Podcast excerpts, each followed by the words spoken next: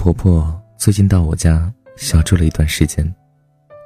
一天，公公出门办事了，我娘家一位亲戚来我家里玩。他看到我婆婆衣着土气，面容苍老，操着一口听不懂的方言，完全就是一个贫穷的农村老妇形象，便暗暗的认定我嫁了一个很差的家庭。过了几天，亲戚又来我家，正好公公在家。当看到我公公一副穿着考究的样子，谈吐不俗，举手投足也颇为大气，他十分惊诧。他私下跟我感叹道：“你公公婆婆差距怎么这么大呀？他们是怎么成两口子的呀？而且居然还能过到现在。”我的公公是个遗腹子，他的父亲当年在国民党的政府中任职，国民党倒台后，他的父亲被流放到内蒙古草原，再也没能回来。那时母亲怀着他，为了逃离出来，带着六岁的姐姐、三岁的哥哥。扛着一口十几斤重的大水缸和一些行李，连夜赶了三十里路，到一个陌生的村庄，从此辛苦的重新生活。一个女人拉扯三个小孩，又没有改嫁，在当时的农村来说，生活是非常艰难的。即使如此，因为有一位国民党父亲的原因，他家当时还被认定为富农阶级，十分受人排挤。公公不但没法获得推荐入大学的机会，到了谈婚论嫁的年纪，也没有聪明能干的姑娘愿意选择他。眼看着年纪也不小了，公公的母亲很着急，托媒人介绍后，认识了有点愚笨的婆婆。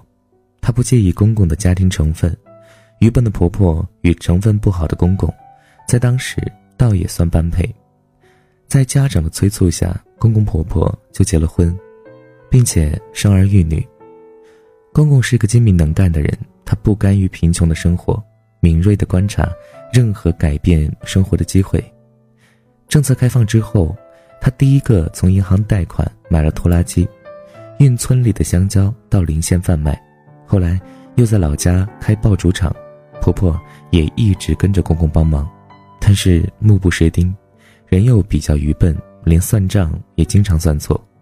怎么教也教不好，没办法，公公又得管厂里的生产，又得外出跑销路，一个人扛住所有的苦累，在公公的努力下，生活逐渐好了起来，家里建起了房子，买了小车。公公常年与乡镇的政府部门、企业老板往来，自然注重穿着品味，善于接人待物。他喜欢看新闻，喜欢与人谈天说地，论古今。喜欢去旅行，见识世界，他也乐于学习新的事物。都快退休的人了，能用微信与子女们聊天，还会上网搜索需要的信息。而婆婆呢，虽然生活条件变好了，但依旧是个土气的农村妇女。她的朋友圈是村头村尾的妇女们，热衷谈论的是村里的八卦。他不会说普通话，永远只说一口家乡方言。不但看不懂电视剧，甚至出了家乡方言范围都无法跟外面的人交流。穿的衣服更是几年都不换。六年前赶集时买了一件七元的短袖，一直穿到现在，甚至穿到省城里，让那天来我家的亲戚见了个原形。公公也曾抱怨过婆婆过于落后，拿不出手，让她学习说普通话，她却不肯学。也从来不跟公公出去旅行。婆婆现在用的手机是几年前的老人机，公公说给她买个智能手机，她一直坚决不要，既不会用也不想学。公公和我们都说得多注意一下穿着打扮，但她从来不以为意。她固执地认为衣服干净就行了，那些精心打扮自己的女人都不是正经人。虽然思想落后，但婆婆一直很崇拜公公。她也知道自己跟公公有很大的差距，所以这么多年来，她一直用自己认为正确的方式，努力的取悦公公，用她认为的贤良淑德来尽力的服侍她的丈夫。炒菜被公公嫌不好吃，那就积极的帮公公盛饭、洗碗、洗衣服。家里一切大小事情都由公公说了算。婆婆一直认为她恪守良家妇女之本，才换来了家庭和美，而我看到的却是公公偶尔的叹气以及为家庭的默默忍耐。婆婆没有什么兴趣爱好，也不看任何电视，每天晚上吃完饭早早就睡了。公公常常是一个人坐在客厅里看电视新闻。寂静的夜晚，一个人的身影显得有些冷清。纵有衷肠，无人诉说。每次看到他们，我总会不由得想起鲁迅家后院的那只蜗牛，朱安。想当年，鲁迅是留过学的进步青年，接受的是新潮的思想，交往的是知识阶层，却被母亲强迫娶了大字不识的农村裹脚女，朱安。巨大的思想鸿沟让鲁迅始终无法接受他。周安就这样守了一辈子的活寡。很多人认为鲁迅对朱安太过冷酷无情，可是你想想，让你面对一个你无话可说的人，你要如何说服自己与他有肌肤之亲？如何说服自己与他共度一生？曾经的时代局限造就了多少不般配的婚姻？命运就像开玩笑一般。将两个原本没有交集的人牢牢的捆绑在一起。我婆婆和卓安，都嫁给了比自己优秀太多的丈夫，他们把自己的命运交给了上天，交给了他们托付终身的丈夫。丈夫爱之，则此生幸福；丈夫厌之，则此生悲苦。结果好与不好，都全盘接收。只不过一个得到自认为的命运眷顾。拥有了想要的家庭和睦，居安其美；一个被自认为的命运抛弃，孤苦一生，结局凄冷。婆婆现在常说自己嫁到了好老公，自己的命好，而周安一生苦等鲁迅不得，在最终的绝望中说出了那句极为有名的话：“过去大先生和我不好，我想好好服侍他，一切顺着他，将来总会好的。”我好比一只蜗牛，从墙底一点点往上爬，爬的虽慢，但总有一天会爬到墙顶。可是我现在没有办法了，我没有力气爬了，我待他再好也是没用。婆婆在不般配的婚姻里依然幸福的背后，是公公一生的无奈与冷清。周安在不般配的婚姻里，不但自己终生凄苦，也让鲁迅一生。内心难安。前几年的一部电视剧《小麦进城》，讲述的也是一段不般配的婚姻故事。北京知青林木到偏远的小溪村上山下乡，后来与当地的农村女孩小麦结婚，并育有一女。恢复高考后，他考回了北京。林木的母亲看不上没有文化的小麦，用各种各样的方法拆散。这对不般配的夫妻。林木在大学也有了新的意中人，深深感到与小麦的思想差距过大，打算放弃小麦母女。而小麦凭着一股韧劲儿，带着女儿来到陌生的北京城寻夫。在遭到婆婆的嫌弃和百般阻止后，小麦一个人出来创业。经过不懈的努力，终于是拼出了一番事业，令婆家刮目相看，也得回了。属于自己的幸福。相比起朱安和我婆婆，小麦无疑才是正确的面对不般配的婚姻。她的丈夫比她优秀，但是她通过自立自强证明了自己的价值，重新让老公认识并爱上了她。她用自己的强大让不般配的婚姻变得般配，让自己和对方都获得幸福的婚姻生活。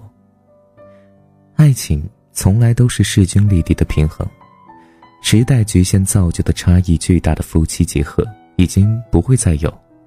但是在现代人的婚姻中，即使一开始彼此都很般配，但在后来，一方不断进步，另一方始终原地踏步，那么也会渐渐变成不般配的婚姻。正如我的前半生里袁泉饰演的唐晶所说：“两个人在一起。”进步快的人总会甩掉那个原地踏步的人，因为人的本能都是希望能够更多的探求生命生活的外延和内涵。愿我们遇到爱情，永远都势均力敌，既不会让自己被残忍丢下，也不会让爱人一个人孤独的走在前方，无奈的等待。愿我们遇到爱情，都能够始终般配。是啊，不够般配的婚姻在那个年代确实蛮多的，现在呢可能会少一点，但是也会有一些强制性的吧。就像文章最后所说的，可能我们结婚的时候都般配，而后来一个人进步，另一个人停滞不前，那有可能就会产生更多的矛盾。所以，希望我们能够一起变得更好，永远的在一起。好的，感谢您的收听，本期节目就是这样，我们下期节目再见，小耳朵们晚安，想梦见你。你停在了这条我们熟悉的街，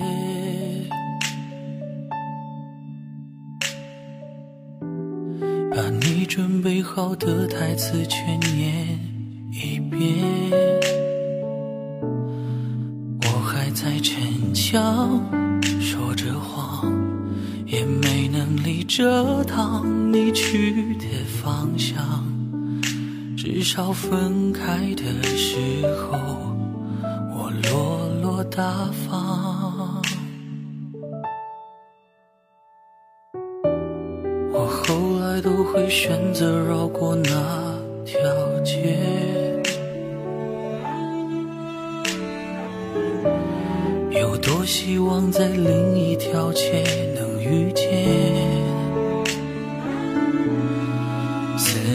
逞强，不肯忘。怪我没能力跟随你去的方向，若越爱越被动，越要落落大方。你还要我怎样？要怎样？你突然来的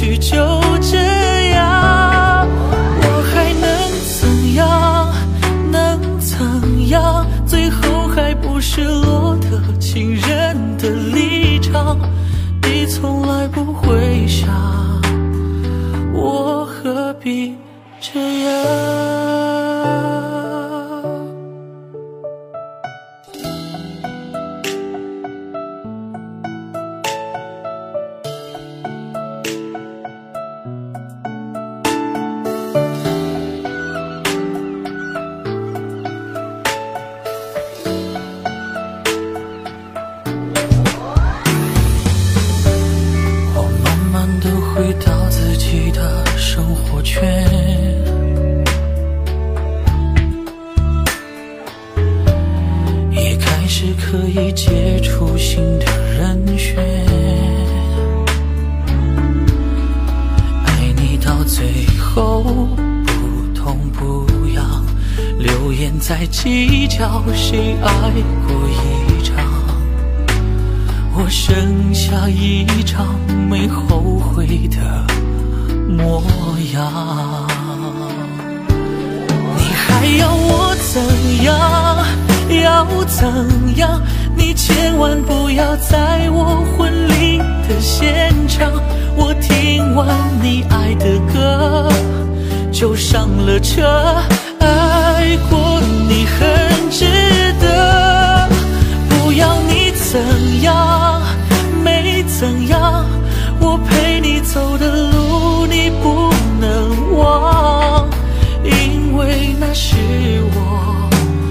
最快乐的时光。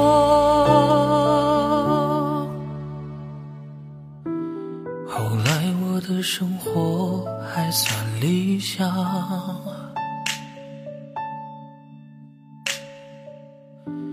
没为你落到孤单的下场。有一天晚上，梦一场，你白发苍苍，说带我流浪，我还是没犹豫，就随你去天堂。不管能怎样，我能陪你到天亮。